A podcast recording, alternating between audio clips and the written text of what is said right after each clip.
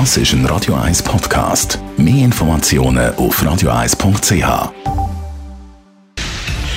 Radio 1 Feed statt fertig. Mit dem Personal Trainer Rolf Martin wird Ihnen präsentiert von Hitzberger. Fast Food natürlich. Gesunde Pokeballs, Wraps, Salat, Smoothies und vieles mehr vom Sternenkoch Eddie Hitzberger in Zürich und Bern. Hitzberger.ch Rolf Martin, Radio 1 Fitness-Experte. Vor ein paar Wochen hat der Bund eine Statistik über das Bewegungsverhalten von Herrn und Frau Schweizer herausgegeben. Was für Bewegungsarten fallen denn dort auf? Du hast dich ja da mal ein reingelesen. Wie bewegen wir uns am meisten? Ja, das ist also etwas, was mich äh, bisschen überrascht hat. Aber äh, eigentlich ja logisch. Vier von fünf Schweizer bewegen sich. Und zwar ein grosser Teil durch Wandern. Wandern ist also offenbar der Volkssport Nummer eins. Äh, das denkt, hä? Äh, also wenn man die Angebote und äh, das ausgebaute Wandern jetzt in der Schweiz anschaut, ist das ja eigentlich logisch. Und es ist ein totaler Trend in den letzten Jahren auch entstanden. Das haben Jüngere, nicht nur Ältere, auch Jüngere sehr gerne eben gehen wandern. Und das wiederum trägt dazu bei, dass Volksgesundheit natürlich verbessert wird.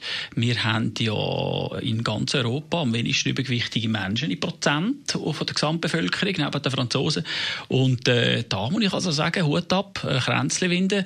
Da ist also Prävention hat da gegriffen und das hängt wahrscheinlich auch damit zusammen, dass die Leute eben auch intelligent sind und sich über Konsequenzen bewusst sind, äh, wenn sie eben nichts machen würden.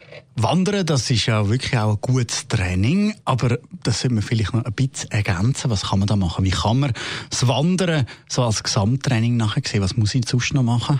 Ja, natürlich gibt es natürlich die, äh, die klassischen äh, breiten Sportarten wie, wie, wie Laufen, also Joggen, Velofahren, Schwimmen und so weiter.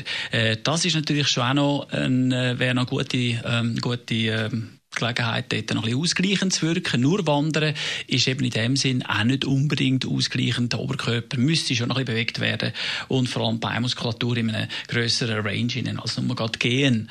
Ähm, äh, es würde ja auch dazu beitragen, dass man dann weniger Probleme hätte mit den Knie- und Hüftgelenk, wo ja dann schlussendlich auch wieder über das Wandern ein Problem ist, vor allem bergab. Und äh, ja, der Kreislauf, äh, der wäre dann eben auch noch ein bisschen auf einem höheren Niveau äh, belastbar. Also es würde sicher etwas bringen. Der Rücken, wo ja sehr viel, jeder Zweite, wo ja mal Rückenproblem hat, ähm, äh, hätte dann auch weniger äh, an dem Problem dann äh, zu beißen. Also könnte man sich dort ein bisschen fitter machen, wenn wir gerade beim Fitmachen sind. Es gibt ja die Wanderer, die man einmal so beobachtet, die eher ein bisschen gewackelig auf den Füßen sind, vor allem wenn sie dann über Stock und Stein unterwegs sind.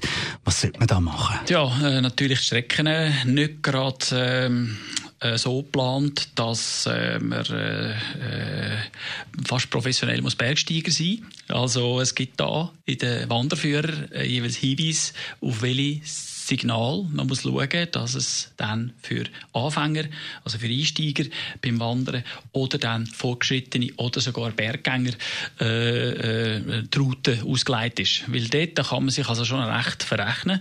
Das sind dann eben dieselben Menschen, die dann schlussendlich mit der Rega wieder abgeholt werden, weil sie sich einfach in einer falschen Route befinden. Danke vielmals. Rolf Martin, Radio 1 Fitness-Experte.